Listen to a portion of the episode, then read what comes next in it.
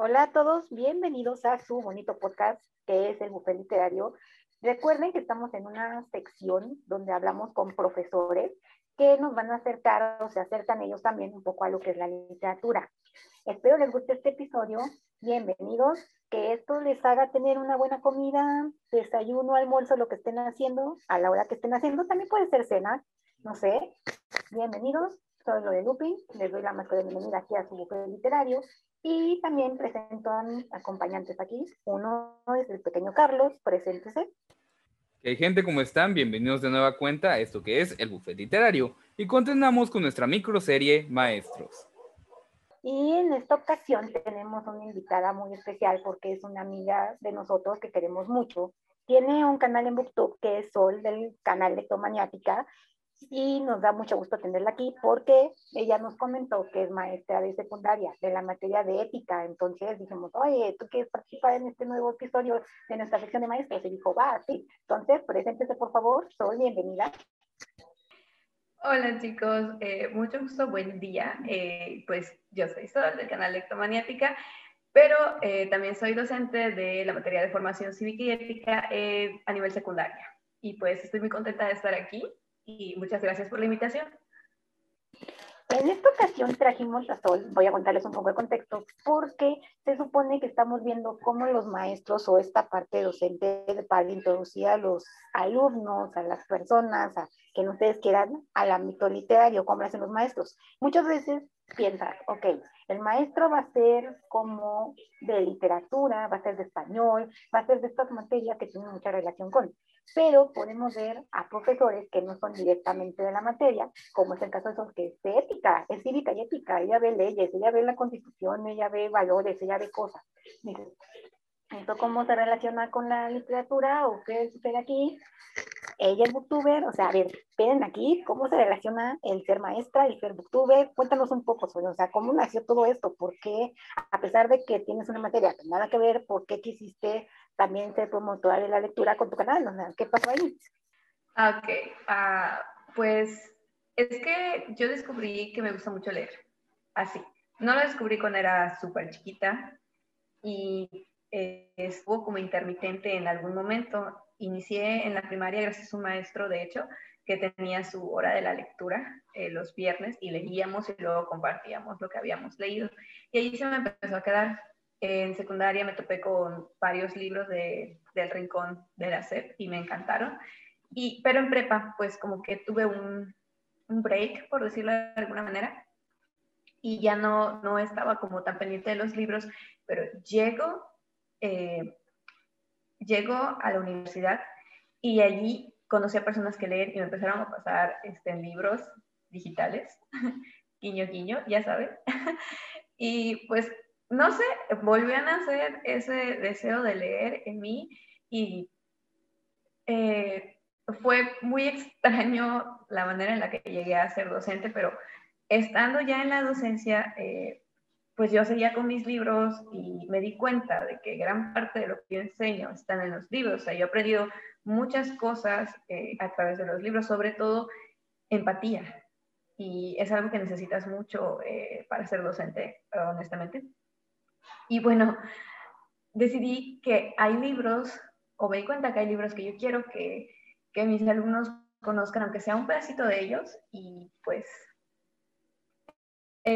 los libros han enseñado muchísimo y creo que pues es lo mejor que puedo transmitirles a quienes los quieran tomar, por supuesto, para que ellos también puedan aprender y complementar sus aprendizajes.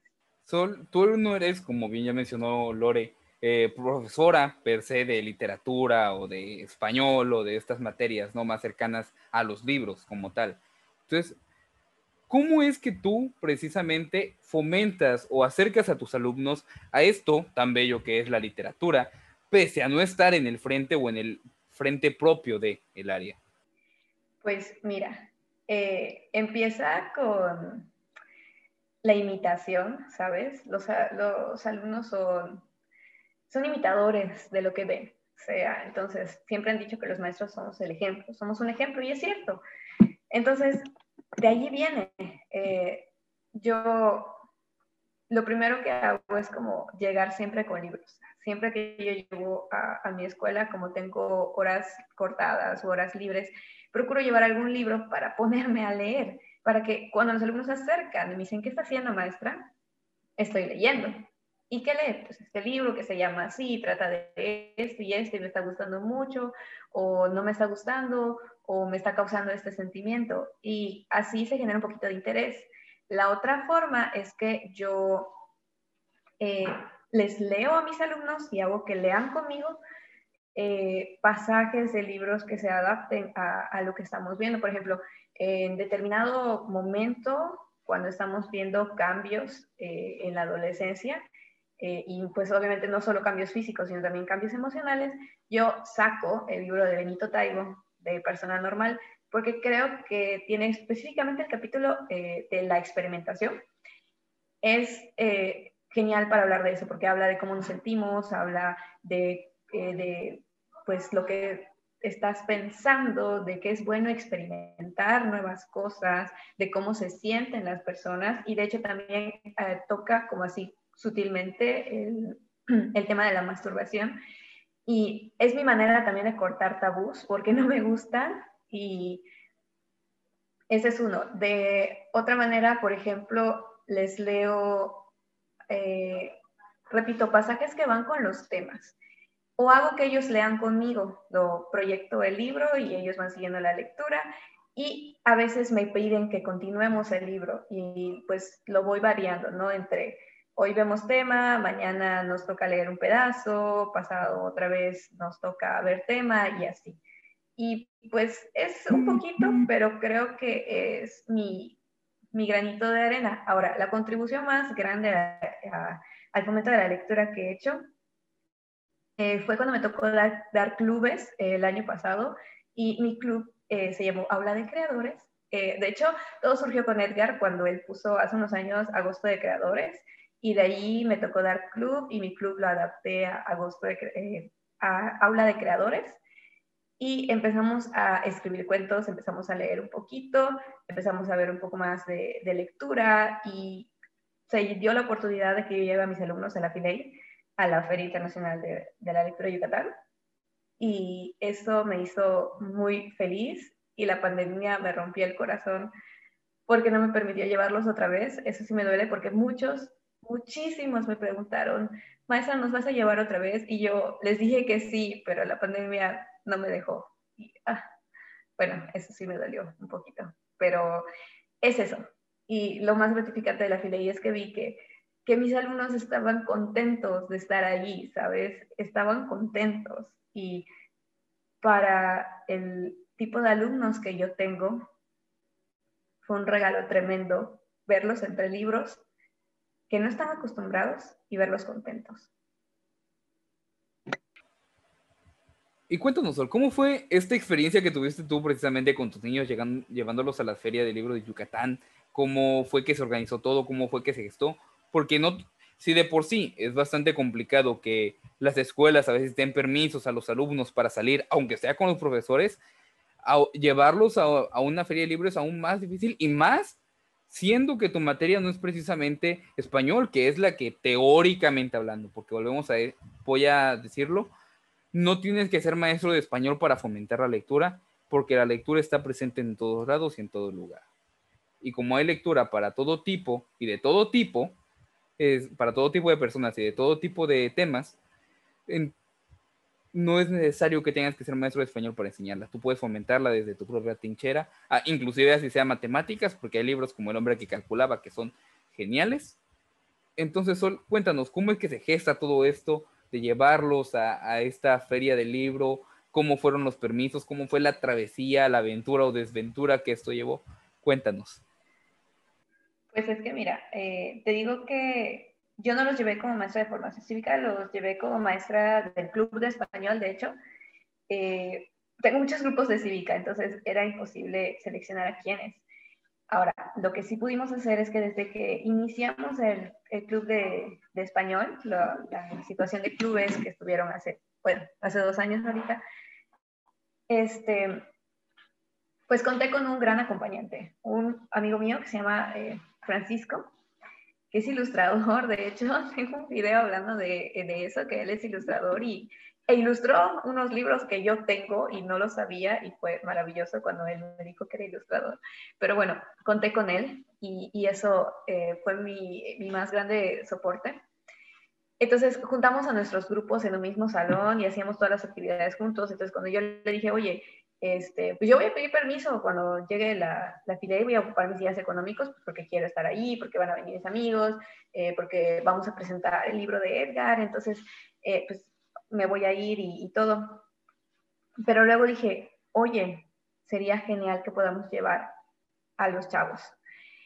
Y me dijo, claro que sí, pero ¿cómo le vamos a hacer? Porque pues mi, escuela eh, pues es de bajos recursos, de muy bajos recursos, a decir verdad, y eso te limita muchísimo. Entonces dije, bueno, ellos no van a querer pagar un dinero que pues ni siquiera saben qué onda, ¿no? Saben que existen ferias de libro.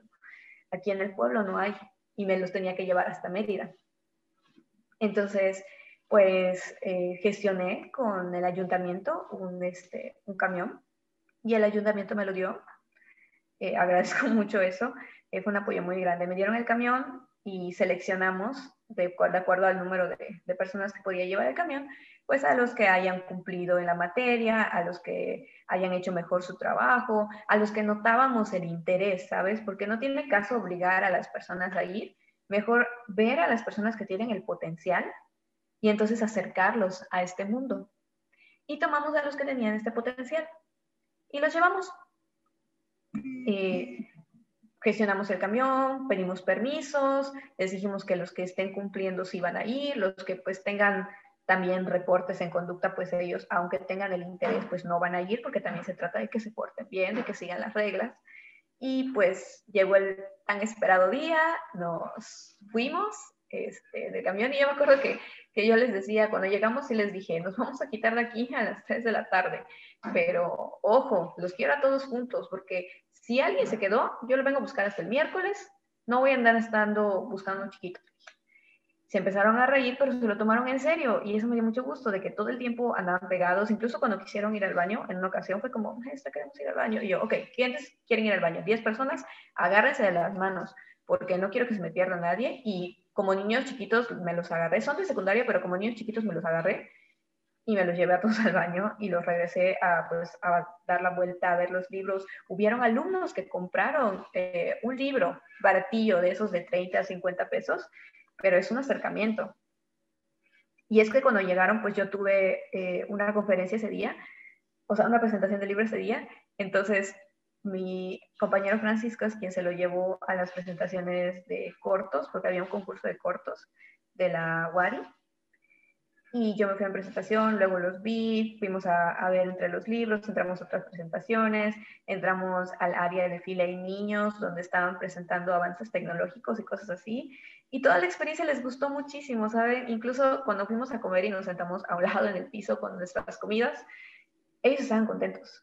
Y cuando les dije que ya nos íbamos, pues se pusieron un poquito tristes, pero todo reviene en el viaje de ida y de vuelta. De Mérida aquí a al pueblo son dos horas, entonces esas dos horas de viaje de ida y otras dos de vuelta fueron muy tranquilas, todos se portaron re bien, estaban contentos de haber salido del pueblo y de conocer esto que no tenían idea. Y fue muy bonito porque creo que a partir de ahí es cuando empecé a prestar más libros en la escuela, porque les decía al inicio que yo llevo, llevo libros a la escuela y los chavos me ven leer.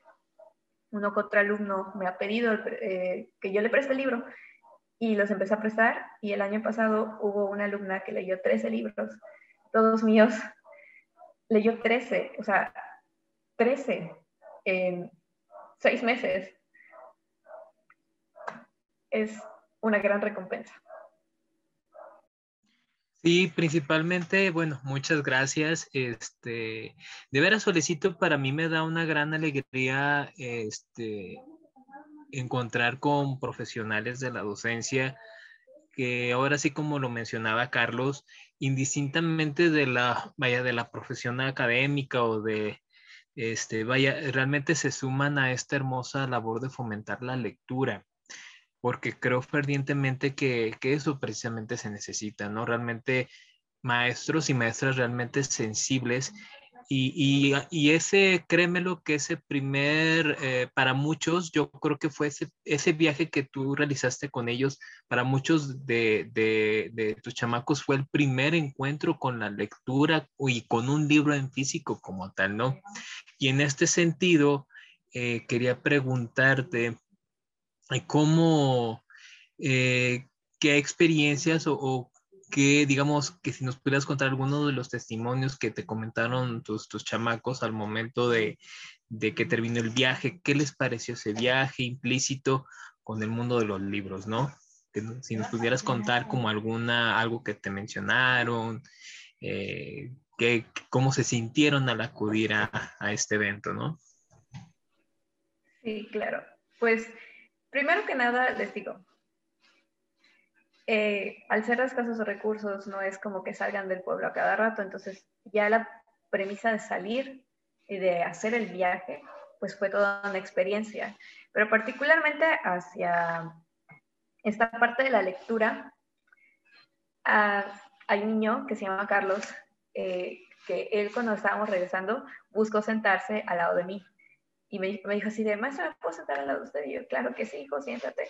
Y se sentó y venía platicando conmigo de, pues de todo lo que vieron, cómo fueron los cortos, cómo fue el paseo, qué les gustó, este, que si le presto un libro y me preguntó porque pues tenía mis separadores del canal y les dejé algunos de esos, de hecho a, a, este, a mis alumnos, ya saben, por el gusto de que ellos pues tengan algo, como una especie de recuerdo y, me preguntó que cómo le hago, que cómo va esto. Yo le medio platiqué pues esta experiencia de Booktube. Me dijo, a mí me gusta leer, nada más que pues no tengo casi libros. Y yo le dije, pues Carlos, cuando quieras, me pides y yo, y yo te llevo. Y, y, este, y más o menos fue lo mismo con algunos de los, de los niños que, son los más, que fueron los más interesados. Eh, de hecho, hubo varios días yo preparaba una bolsa de libros, literalmente escogía como los mejores libros o los más entretenidos de mi librero eh, y los metía en una bolsa y vámonos a la escuela y cuando llegaba era hora de formación, marcaba tarea y luego, ¡boom!, encima del escritorio todos los libros y se acercaban y así presté libros. Y, y, se los llevaban y obviamente la promesa era de que pues ahí te lo estoy dando, nada más que cuídamelo mucho, porque pues lo quiero mucho y de hecho libros firmados como el de 12 sustos y un perico de Jaime Alfonso fue así como que te estás llevando, te estás llevando mi vida, por favor, regrésamelo entero y regrésamelo. Y, y los, los alumnos se lo tomaron en serio, entonces a ellos les gustó la experiencia al nivel que, les decía que antes de pandemia me estaban pidiendo que yo los llevara otra vez y yo tenía tantas ganas de llevarlos, pero pues ya saben la situación y, me, me, duele, repito, me duele porque venían con una ilusión de maestra, sí nos va a llevar esta vez. Y yo les dije sí, pero pues ya no fue posible. ¿Y por parte de los padres hubo alguna este, queja o alguna experiencia que ellos te hayan contado de, no, pues mi hijo no, pensa, no sabía que tenía el gusto por, por la lectura y, o me llegó platicando de eso y aquello y lo otro, o inclusive algún reclamo porque por mucho que esto se vea como algo bueno, puede que alguien se lo haya tomado a mal o puede que alguien a lo mejor haya tenido algún, alguna cuestión por ahí que no suele ser ajena, ¿no? Pues tristemente no, Carlos, no. No hubo comentarios de papás porque en mi escuela es como si no existieran. Y eso es muy triste porque los alumnos están solos. Están solos y no hay a quien decirles, papá, tu hijo no está trabajando, papá, tu hijo necesita apoyo, papá, ayúdenos con esto para que, que, su hijo pueda salir adelante. Tristemente en mi escuela los papás son muy desentendidos o incluso los alumnos son los que controlan a los papás. Entonces, eh, estaba escuchando el podcast con Julie y dije, wow, qué padre que pudieras decirle eso a mis papás, ¿no? De que te doy un libro y cuídelo porque si no lo va a pagar. A mis, a papás de, de mis alumnos no les interesa porque no es prioridad y varios alumnos han abandonado sus estudios por lo mismo, porque dicen, ay, mi hijo no quiere estudiar, y ya. Y es como que, pero señor, pero señora, usted es el papá, oblíguelo. Y es triste, pero lo mejor que puedo hacer por mis alumnos es escucharlos, lo mejor que puedo hacer por mis alumnos es, es compartirles lo que yo sé y, y, es una de las cosas que en esta pandemia me tienen atadas las manos y, y, me hacen estresarme mucho porque yo ya no sé cómo ayudar a mis alumnos, estamos a través de una pantalla y no es lo mismo, entonces eso, pues no, no hay comentarios ni negativos ni positivos, tristemente. Así que me conformo con la experiencia en primera mano que el alumno me transmite y seguir trabajando por mi alumno a pesar de los papás. Qué genial ver que hay una maestra que se preocupa por sus alumnos solo en el ámbito de la clase, también en el ámbito de ir más allá. Se, preocupa que ellos aprendan otra cosa, ya sea por libros, por algunas actividades, por otras cosas. Mm, digámoslo así, dices tú que cuando empezaste con esto hiciste como tal un club de lectura.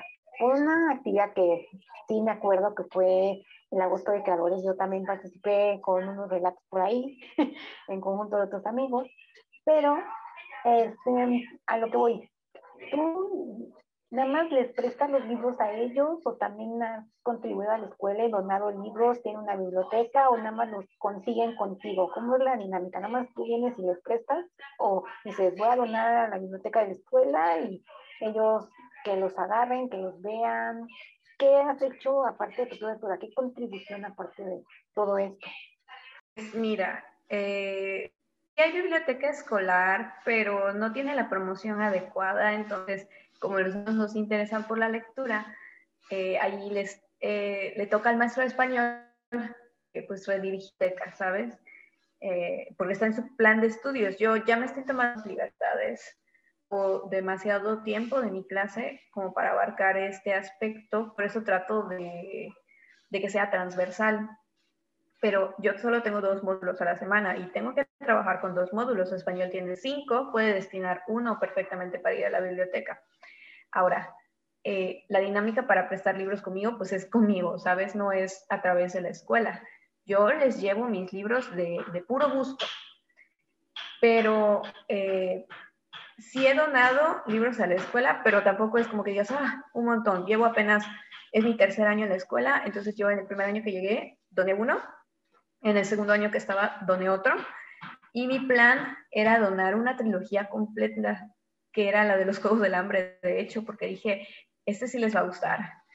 Y, quería, este, quería comprar todos los libros y donarlos. Dije, ni yo los tengo, pero, pero quiero comprarlos. Incluso pensé en los de Harry Potter, ¿sabes? Pero luego dije, son demasiados y si están algo cariñosos, entonces toda una saga no voy a poder, entonces mejor algo más cortito. Pero pues pandemia me impidió hacer esto. Eh, y me di cuenta de que es, les causa más interés cuando un maestro llega con ello, ¿sabes? Porque son como dulces repartidos y es esa experiencia de, que, de, un regalo, aunque sea préstamo. Porque como me ven leyéndolos y como me ven que llego con ellos, así como que, ah, y las portadas y la textura de los libros es distinto. Fíjate que no conocen la biblioteca porque en la biblioteca había un ejemplar de la misma estrella y entonces era como que creo que uno o dos alumnos me comentaron que ya lo habían leído porque lo vieron, les causó curiosidad y lo pidieron prestado. Y no son tantos alumnos que entraban como, por ejemplo, a la hora del descanso a leer.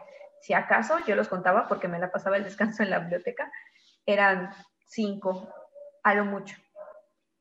Entonces, sí me gustaría que al regreso de la pandemia yo pudiera donar libros, pero por ejemplo, igual y ahorita, ¿cuál es el sentido? ¿Sabes? O sea, no puedo ver ni a mis alumnos, no puedo llevarles materiales, ¿Para qué les voy a dar un libro si sé que no lo van a leer? Y sé que no lo van a leer porque no están cumpliendo ni siquiera en la materia con lo más básico. Entonces, no tiene caso. Es, pues no voy a decir un desperdicio, pero no tiene sentido. Tiene más sentido de que cuando volvamos, regresemos a la dinámica que ya tenemos, ¿sabes? Y con los alumnos nuevos, implementárselas. Pero pues ahorita como que estamos detenidos. La verdad, Solecito, te quiero felicitar porque precisamente tú como, como maestra me siento mucho tu, la verdad, digo, hemos tenido en esas charlas diferentes realidades y creo que tú estás haciendo todo lo que está en tus manos y quiero aplaudírtelo, quiero quiero reconocértelo porque eh, pues precisamente para que un niño podamos formar niños y niñas lectores y que por ende sean niños y niñas críticos de su realidad, de su entorno y que sean proactivos y que, y que sean futuros profesionistas más, más conscientes y más humanos sobre todo, pues es precisamente la labor que tú estás haciendo pero también el involucramiento de los padres de familia pues es vital. Así es. O sea, es, es necesario y, y, que también los papás se conciban como una comunidad dentro de la comunidad escolar, porque el trabajo que tú realizas pues falta ese otro 50%, ¿verdad? Que, que, se debe de continuar en casa. Yo más que nada, pues te quiero felicitar por esa labor titánica que realizas y a todos estos insabores y estos claroscuros que, que tienes que sobrellevar y que sobrevives todos los días a pesar de la, de, la, de la pandemia y que precisamente, como lo comentábamos en el otro podcast con Julie, ustedes han sido nuestros héroes en esta pandemia porque han sabido sobrellevar héroes y heroínas, han sabido sobrellevar esta pandemia y han tenido que aprender otras habilidades y han desarrollado otras destrezas en otros ámbitos. Y la verdad, yo te quiero felicitar, Julie, y en ese sentido, eh, desde tu perspectiva este, y desde tu experticia como docente en grupo, em, ¿qué es lo que necesitaríamos o qué es lo que crees que se necesitaría por parte de los papás para, para que este amor por la lectura se dé a cabo, ¿no? Pues mira, yo eh, mis, les decía que mis alumnos pues son de escasos recursos. Yo entiendo que eh, llega un punto en el que leer es un lujo, pero hay formas si uno quiere. Entonces, ¿cómo pueden contribuir a esto los papás? Primero que nada, pues colaborando con un periódico, ¿sabes? Un periódico no es tan costoso y creo que enseñar el hábito de la lectura es súper importante. ¿No quieres un periódico? No hay problema. Puedes hacerlo desde los trabajos que les mandan, ¿sabes? Este, hay que leer. Y si mi hijo no está leyendo bien, pues tengo que ver que practique, tengo que obligarlo hasta cierto punto. Eh, yo, yo, le he dicho esto a muchos de mis papás. A mí no me preguntaron si quería ir a la escuela. Me dijeron, vas a ir a la escuela y es tu obligación y tienes que hacerlo. No me preguntaron si quería. Me dijeron que yo lo haga.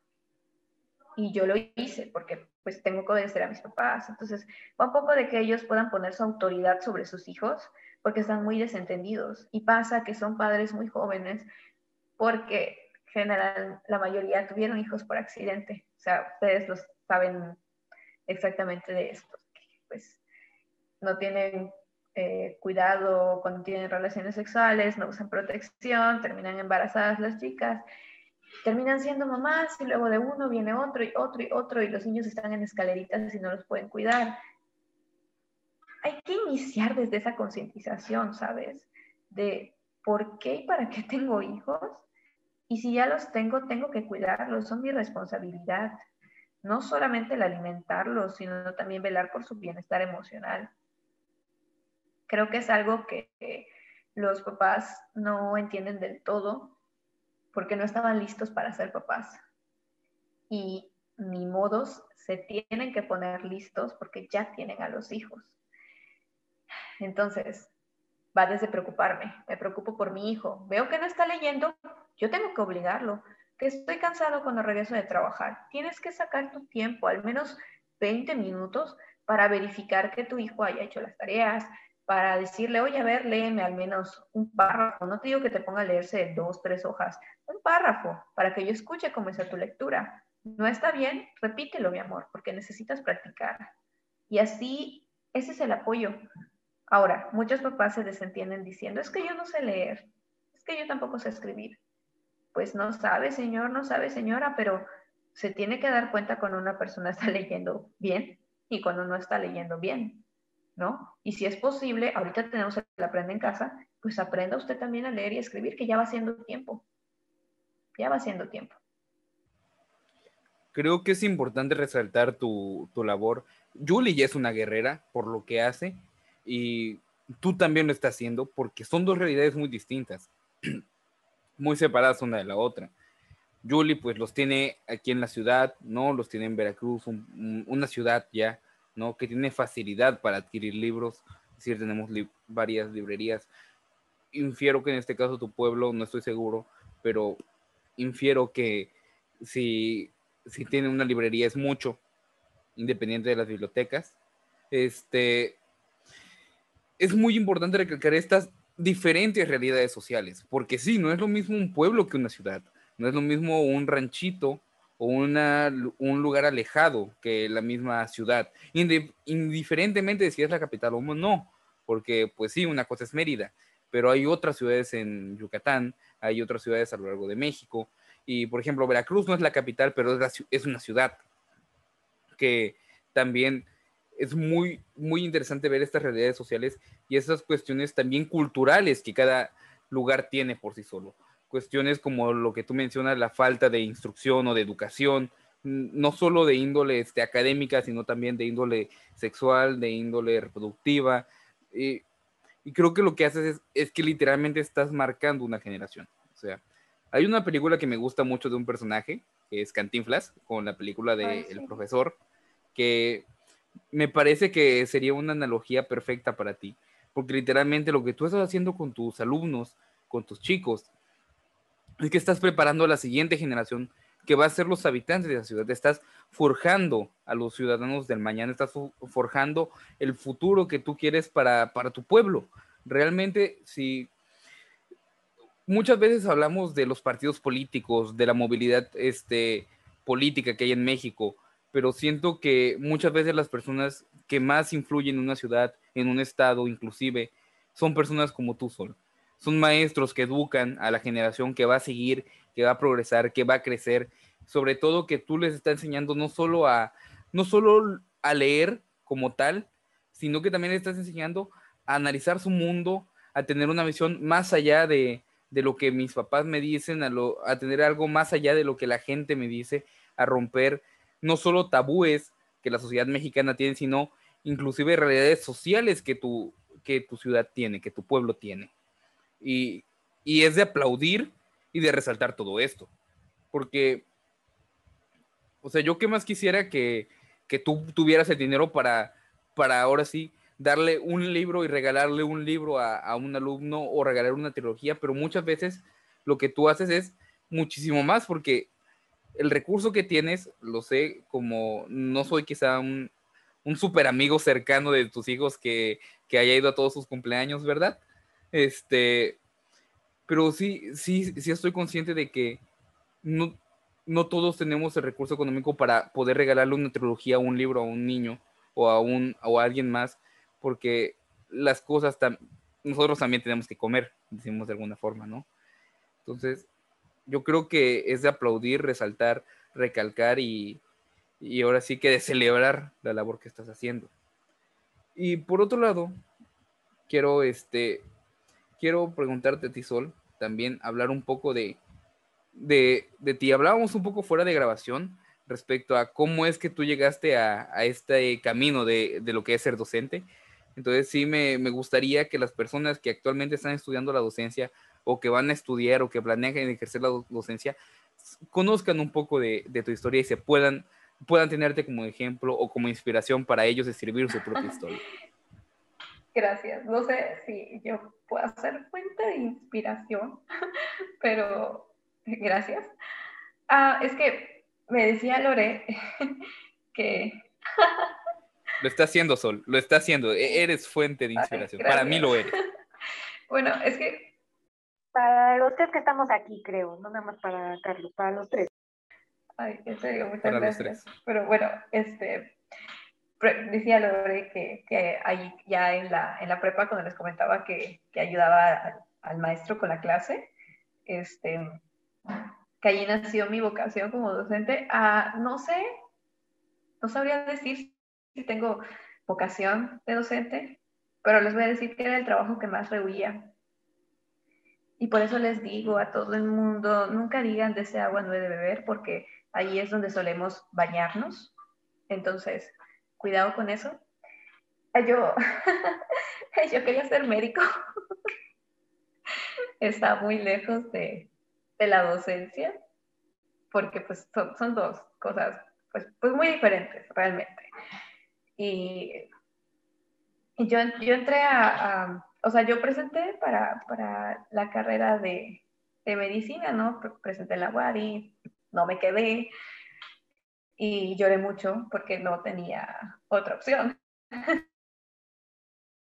yo había dicho, es que yo voy a ser médico. Y la vida me dijo, no.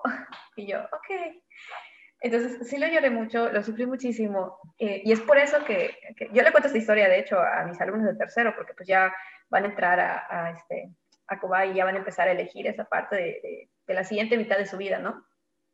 Que van a querer estudiar y que van a querer trabajar.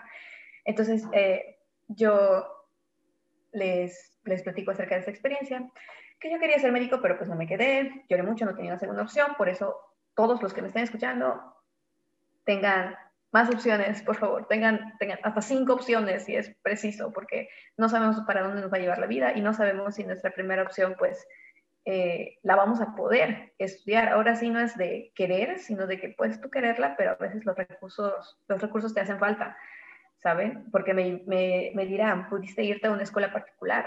No, porque no me lo podía pagar, no. O sea, mis papás no me lo podían eh, pagar. Y pues a raíz lo que estaba eh, a disposición era pues la docencia, de hecho, que pues, mi mamá me dijo, presenté en más, de otras, eh, en más de una escuela, presenté en más de una escuela, me quedé en la UPN, yo soy upeniana, soy licenciada en intervención educativa, no soy normalista.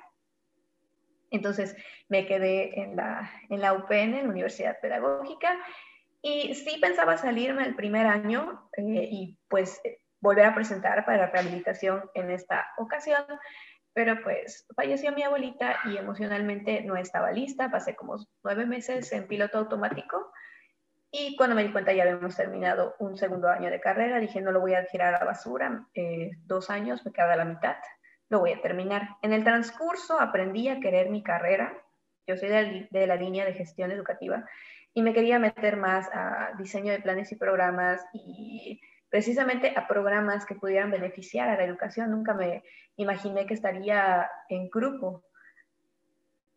Pero cuando terminé de estudiar, volví al pueblo y empecé a, a, ser suplente, ¿no? O sea, los maestros van a faltar, me hablaban y yo iba a cubrir. Empecé en primaria, ¿por qué? Pues porque mi hermana también tenía un contrato en, la escuela precisamente donde empecé a dar suplencias y, y, pues los maestros me contactaban a través de ellas. Pero en una ocasión, el maestro Manrique, muchas gracias, maestro Manrique, dudo mucho que pueda escuchar esto, pero muchas gracias, le voy a estar eternamente agradecida. Eh, él es maestro de inglés en una secundaria y también es maestro de, de, primaria, ¿no? Entonces, me pidió un día que yo vaya a suplir a su grupo y me dijo, tipo, ay, ojalá y pudiera decirme suplir en la secundaria también. Y yo muy salsa le dije, ¿por qué no, maestro? Claro que puedo. Y me vio así como, ¿puedes? Y yo, obvio. Y me dice, pero es inglés y yo, obis. Y el de, ¿segura que puedes? Y yo. Sol modo, ¿me estás retando? Sí, porque le dije así como que, maestro, usted medio clase, usted sabe. Y, y él dijo, tienes razón. pues era buena alumna. Y ya me dijo, bueno, está bien. Este es mi horario de la secundaria. Y me lo dio. Y pues, después de la primaria nada más me dio chance de ir a, este, a mi casa a comer y me fui a la, a la secundaria. Y allí yo, joven inexperta, saliendo de la carrera, me enfrenté a estos adolescentes y mi mamá me dijo, vas a ir allí, pero es que, pues es que no es lo, niño, lo mismo que los niños, ¿no? De primaria. Y yo, ya lo sé. Y me enfrenté a este grupo, a estos grupos, ¿no? De primero, de segundo y tercero. A todos les di la clase.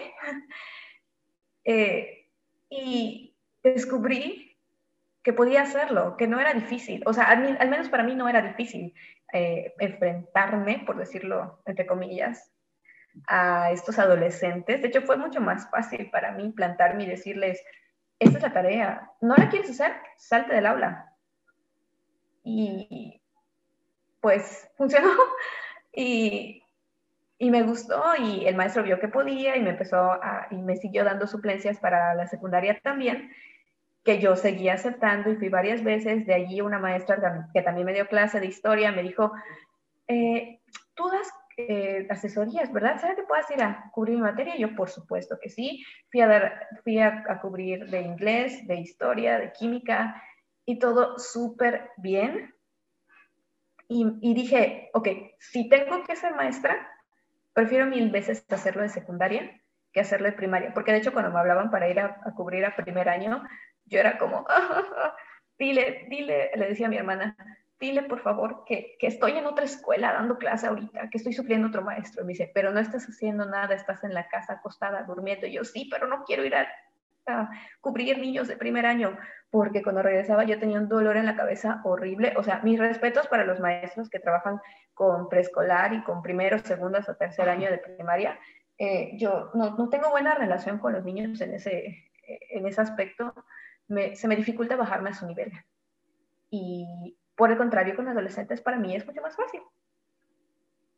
Y pues presenté, eh, salí en el lugar número 8 de la lista de prelación, exigí un contrato, me mandaron a Mérida a cumplir mi contrato y pues ahí empezó esto. Yo me tiraron al ruedo sin haber nunca dado clases como tal de formación cívica y ética, con una primera planeación súper mal hecha porque no sabía cómo se hacía, yo solo sabía que este era el tema y yo sé esto del tema y esto es lo que hay que hablar y de esto vamos a hablar. Y cuando me quité de esa escuela porque me dieron mi, mi, base y me mandaron a, a otro lugar, mis alumnos lloraron y yo también, porque fue como maestra, usted fue la mejor, nos enseñó mucho, aprendimos mucho, lo hacía sencillo para nosotros y se me llenó el corazón y me dieron mucha fortaleza. esos primeros grupos que tuve me dieron mucha fortaleza para seguir hasta ahorita y para reinventarme en el aula de clase y pues dar lo mejor que tengo.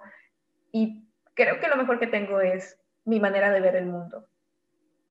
Es, eh, lo, por ejemplo, lo del 8 de marzo, yo les mandé un ejercicio de, eso, ¿no? De por qué no celebramos ese día si no lo conmemoramos. Algunos alumnos sí me dijeron algo así como, ah, porque las mujeres lavan los platos y yo, no, pero algunos otros realmente comprendieron el sentido eh, con la explicación, con lo que yo les mandé y pequeñas cosas te hacen sentir muy orgullosos y agarras fuerza para continuar. Entonces, no era lo que yo esperaba. No sé si tengo vocación o no para ello, eh, pero estoy aquí y nunca me han gustado hacer las cosas a medias. Entonces, voy a seguir dando lo mejor de mí. Pues para, para ellos, por mí y para ellos. Es que, es que esa es la cuestión. Muy genial que tú te pones en el lugar del maestro y no solamente vas a dar tu clase, tú dices, yo voy, les enseño, y no nomás la materia, les enseño de mí, lo que es una persona, lo que es ser humano, porque eso es lo que en parte es tu materia de ética, y es, como dice Carlos, un contexto muy diferente. No es lo mismo en una escuela con altos recursos, que tú puedes hacer maravillas, que tú puedes hacer cosas. Tú tienes que reinventarte año con año porque son alumnos de escasos recursos. Tú tienes que, no nada más eres una maestra, eres como una mamá para ellos, porque muchos literalmente cuando están en esa situación, pues viven solos. La mamá o no está, o el papá no está, o o muchos son como de, ah, tú eres el mayor, tú me vas a cuidar a tus demás hermanos, ¿no? Entonces es una habilidad muy diferente. Tú haces maravillas, tú haces cosas. Y dices, wow, o sea, mis respetos para ti y todos los maestros, como lo decía en el podcast anterior con Julie, que se meten en el papel que tienen que hacer.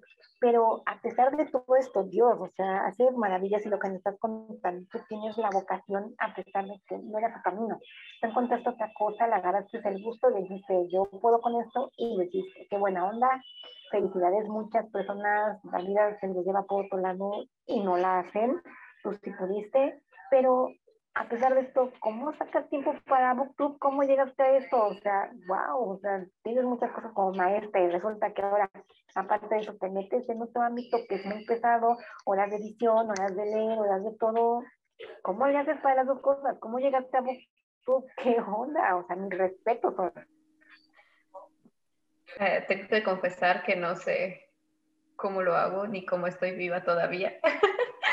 Pero, ah, mira, es difícil, sí es difícil, porque te absorbe el tiempo, ¿sabes? Eh, bueno, ahorita ya lo tengo un poco más descansado, porque hay ciertas cosas que ya tengo, ¿no? A lo largo de estos eh, dos años y medio, casi tres años, eh, he juntado mi experiencia, he juntado como las formas de abordar los temas y ya nada más es como nutrirlos. Es más fácil agregar que empezar de cero.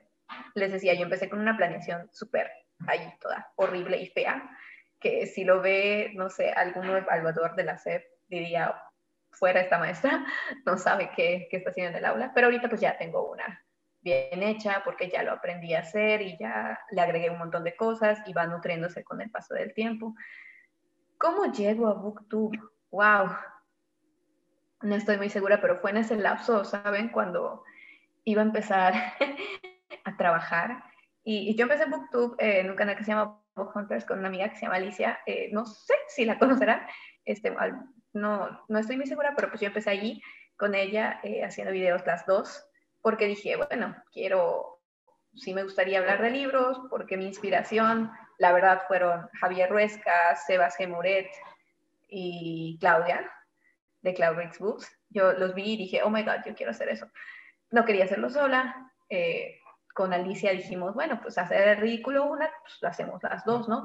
Y empezamos, pues a la mitad del proyecto tuvimos que eh, separarnos, o al menos yo decidí separarme porque pues eh, soy un tanto perfeccionista y tengo un poco de ansiedad, entonces sí, sí me preocupaba y me molestaba el hecho de que solamente yo le estaba poniendo esfuerzo al canal y pues ella también estaba recibiendo los beneficios. Y dije, no, no es justo. Para esto que estoy haciendo sola, pues mejor de verdad lo hago sola. Y entonces decidí, oh, vamos a abrir mi canal. Y abrí mi canal aparte de que le quería dar como toques muy especiales. A mí la poesía me encanta, me gusta mucho. Entonces, eh, si le echas un ojito a mi canal, pues ahí hay ciertas cosillas propias que son poemas propios, que son este, pues, eh, lecturas de poemas que yo hago porque me gusta mucho. Y pues eso no lo podía hacer en el otro canal, pues porque era compartido y había, pues, eh, no iba con la armonía, digamos. Entonces mejor el mío para que yo haga lo que me dé la gana. Tiempo. Bueno, sí me he quedado hasta las tantas editando, pero aprendí una cosa. Aunque hay que ser constante en Booktube, lo primero es mi trabajo y Booktube es mi hobby.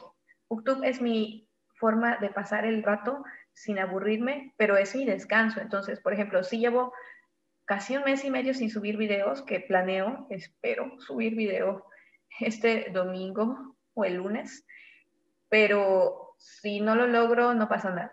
No sé si me explico, es, es parte de, aprender a balancear, de que nadie se va a morir si no se sube un video, pero cuando yo lo suba voy a estar contenta con el resultado y voy a hablar de lo que yo quiera en ese video. Así que está bien, eh, está bien fallar un, día, está bien fallar una semana, está bien fallar incluso un mes, dos meses si no me siento bien para hacerlo, pero cuando me sienta bien, darlo todo. O sea, hablar del libro que quiero o de los libros que quiero o hacer el book que quiero porque me nació hacerlo. Y buscar el tiempo es más fácil cuando lo haces por gusto, ¿sabes? Por ejemplo, ahorita ustedes ya lo vieron, estoy en mil lecturas conjuntas y he estado cumpliendo con casi todas. Voy atrasada en algunas, pero también voy en paz conmigo de que si no la termino, no pasa nada, porque esto es un hobby, porque esto no lo hago para vivir, ¿saben? Lo hago para desestresarme, lo hago para estar feliz, lo hago para conocer a personas bonitas como ustedes, ¿saben? Antes me sentía muy sola y cuando llegan ustedes, todos ustedes, todo YouTube a mi vida, mi vida se ilumina de una manera impresionante y entonces yo quiero conservar esa luz en mi vida. Entonces hago las cosas porque quiero y porque me siento bien. A veces que necesita ayuda mi mamá, pues voy y la ayudo. A veces me dan chance, y mi familia me ha apoyado bastante con esto. Al inicio no mucho, así decían así como que, ay, los libros son un desperdicio y un gasto innecesario. Y yo, paciencia, me aguanté esos comentarios y ya llegó el punto en el que si yo les digo, como ahorita, es que voy a participar en tal cosa, ok, no pasa nada. Ellos no me van a molestar, ¿cuánto tiempo? ¿Una hora? Me van a dejar tranquila que yo participe en lo que yo necesito hacer. me ha apoyado mucho en ese, en ese punto. Ese apoyo es, es imprescindible para mí, es, es muy grande y lo agradezco porque es lo que me hace continuar. Pero recordemos que es un hobby. O sea, es eso, recordemos que es un hobby. Y como hobby lo debemos disfrutar. Y si no lo estás disfrutando y vas a subir una edición que no te gusta o vas a hablar de un libro solamente por hablar, ah, yo siento que no vale la pena. Tiene que ser significativo lo que está en mi canal para mí. Y yo lo voy a hacer significativo poniéndole mi corazón. Y si en este momento no puedo atender a Booktube porque tengo que atender mi escuela, mi escuela es primordial, mis alumnos son primordiales. Y luego yo. Además puedo hacer planeaciones mientras escucho, mientras escucho audiolibros, así que todo bien, todo bien. Cielos, pues creo que, creo que, pues no solamente tienes esa, esa gran labor como docente, sino también Creo, quiero felicitarte, Sol, por tu labor, también que utilizas otros medios para difundir la lectura y eso también hay que reconocerse, porque como lo mencionaba Carlos, eres una gran guerrera, eres una gran luchadora, siéntete orgullosa de todo lo que has hecho y de tus victorias que has ganado, porque también has ganado victorias y creo que y creo que las victorias que vas a ganar va a ser con esos niños que el día de mañana o esos chamacos que el día de, mañana van a recordar a lo mejor con aquella maestra que me acercó a un libro.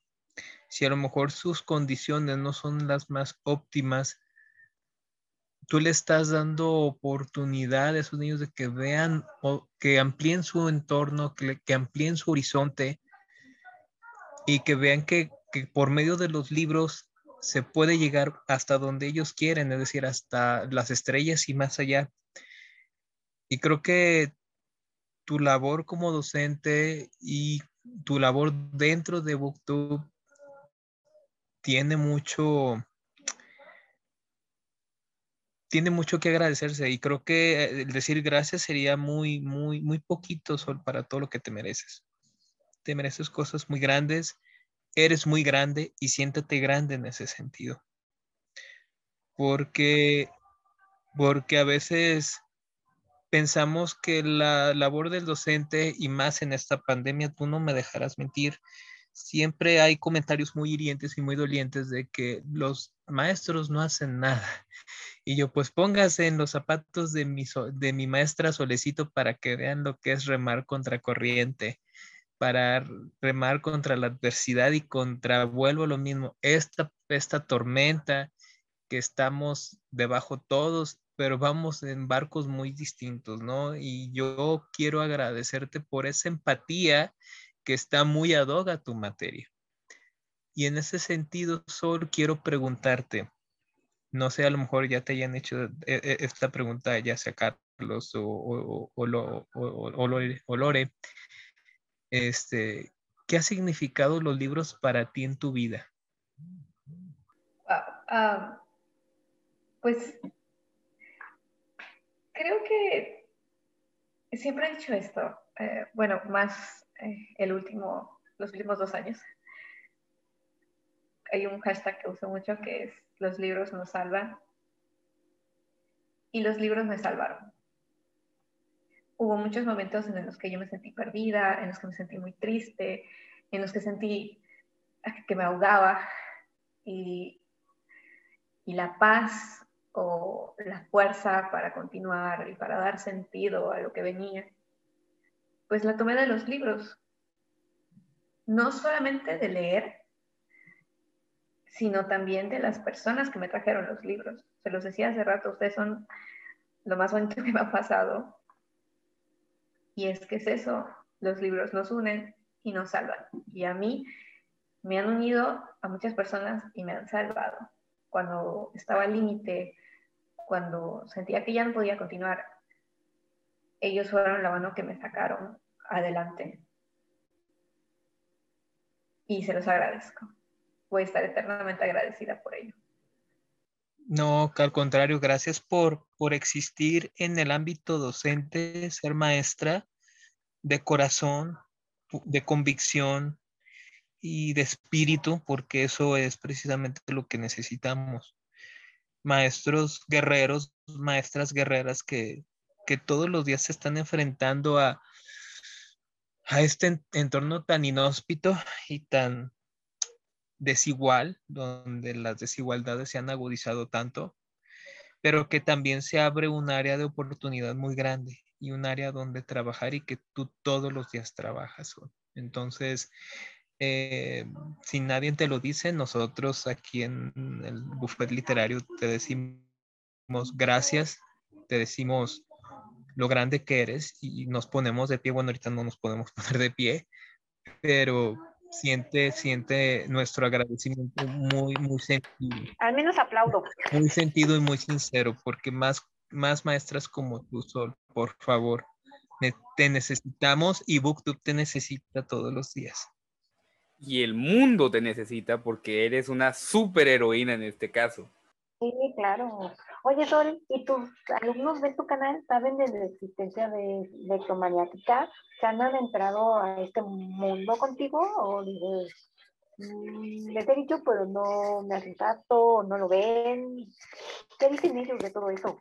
De todo un poco, este, con mis alumnos que eran de Mérida, cuando yo empecé a trabajar, ellos sí, de hecho, ocasionalmente veo algunos comentarios que son de ellos y es como, me, me recuerdo, ¿no? De que, ay, maestra. O a veces no me dicen maestra, pero ya identifiqué este, quiénes son. Están por ahí de, esporádicamente sus, sus comentarios y sí me hace feliz porque es como que, ah, los, los dejé marcados de alguna manera. Este, y aquí, eh, ahorita en mi actual escuela, pues sí saben, los alumnos sí saben. El foto perfil de mi, del perfil de mi WhatsApp eh, de la escuela, soy yo leyendo. Así que eh, sí saben. Ahora, les decía que no todos tienen los medios. Y los que han tenido los medios, de repente he visto algún comentario en los videos, pero así súper esporádico. Y si me preguntan, maestra, ¿usted cómo hace esto? Y pues ya les cuento de todo el proceso. Les había dicho que yo les daba de mis separadores y es que siempre tengo mi mochila, entonces cuando iba a la escuela era como que ellos los veían y me los pedían. Y yo se los daba. Entonces algunos eran como que ya vi su canal maestra, ya llegué maestra, ya lo vi maestra, estaba vestida así, así, o sea, como que me dan descripciones para que yo pueda saber y confirmar de que sí, vieron el canal. Y es bonito, pero creo que nunca les he mentido acerca de esto. De hecho, el canal me sirve para explicar un montón de cosas, eh, como la inclusión, como la empatía. Eh, estar en un ambiente virtual también es hacer amigos. Cuando tocamos, por ejemplo, el tema de la globalización y las amistades, o sea, globalización es esto, ¿saben? Estamos en varios puntos distintos. Eh, Cris, Carlos, tú, Lore yo estamos en cuatro puntos distintos de la República y aún así estamos conviviendo en este espacio. Eso es gracias a la globalización y, y es un ejemplo que yo doy, ¿no? Que pues cuántas personas me comunico, cuántas personas conozco, gracias a los libros.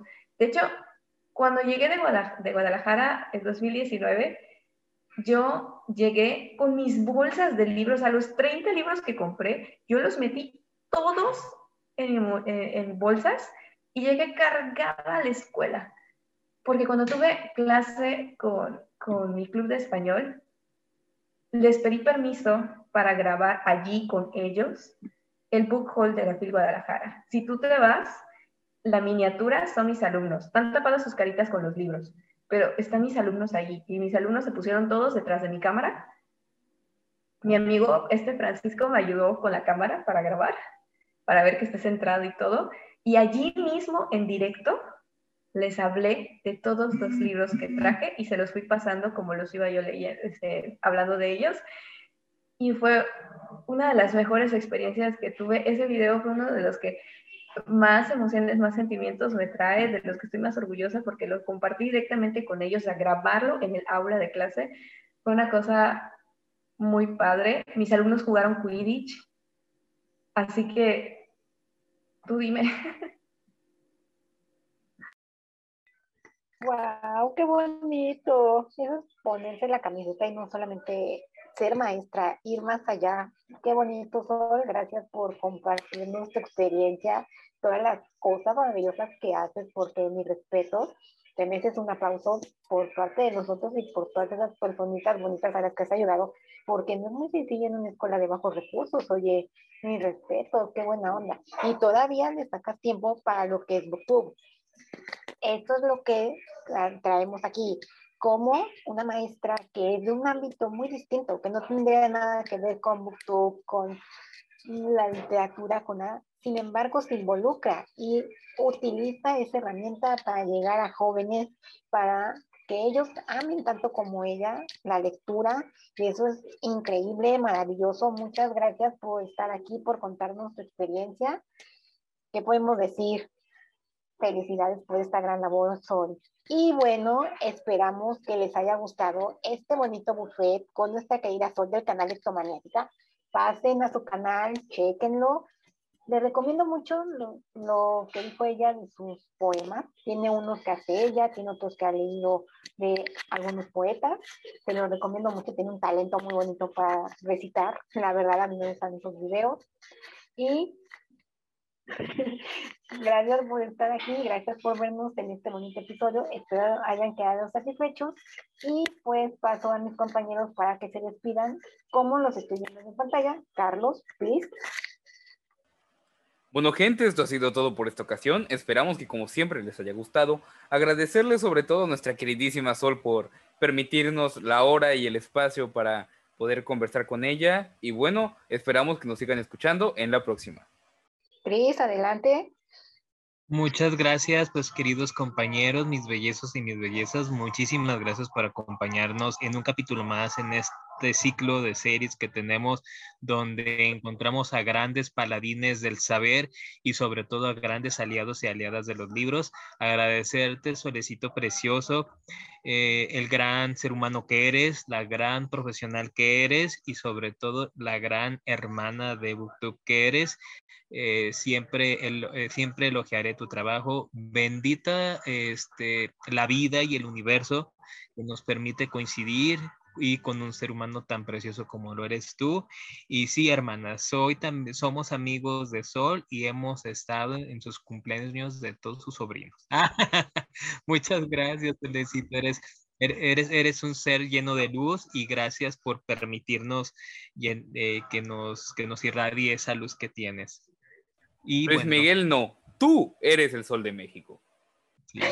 Yo dije luz, no sol. Entonces, digamos, eres una gran estrella y sigue brillando sol como la gran estrella que eres. Y pues bueno, a su servidor lo pueden ubicar en redes sociales como Crowdplace, eh, tanto en Instagram, Twitter y en YouTube.